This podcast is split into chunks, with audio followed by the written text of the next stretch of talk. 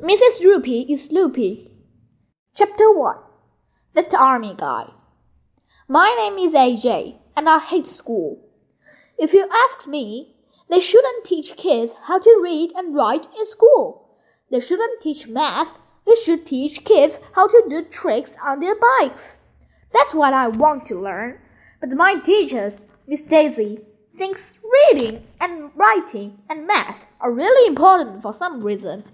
Miss Daisy told us to write a story for homework and draw a picture to go with it. We read the stories out loud the next day in class. Andrea Young, who thinks she knows everything, made up a story about a family of flowers who were sad because it was cloudy outside. Then the sun came out and the flowers got happy again.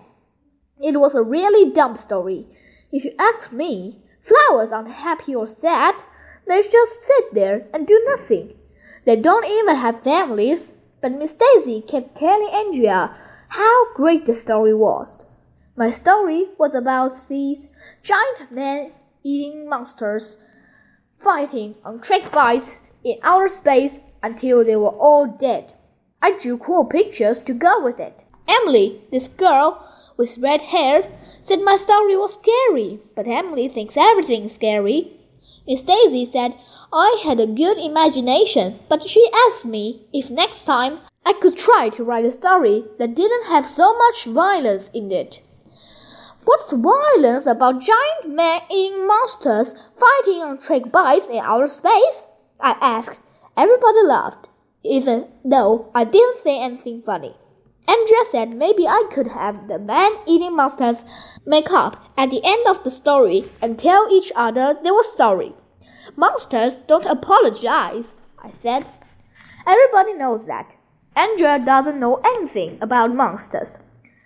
We were arguing about it when all of a sudden some funny looking guy marched into our classroom.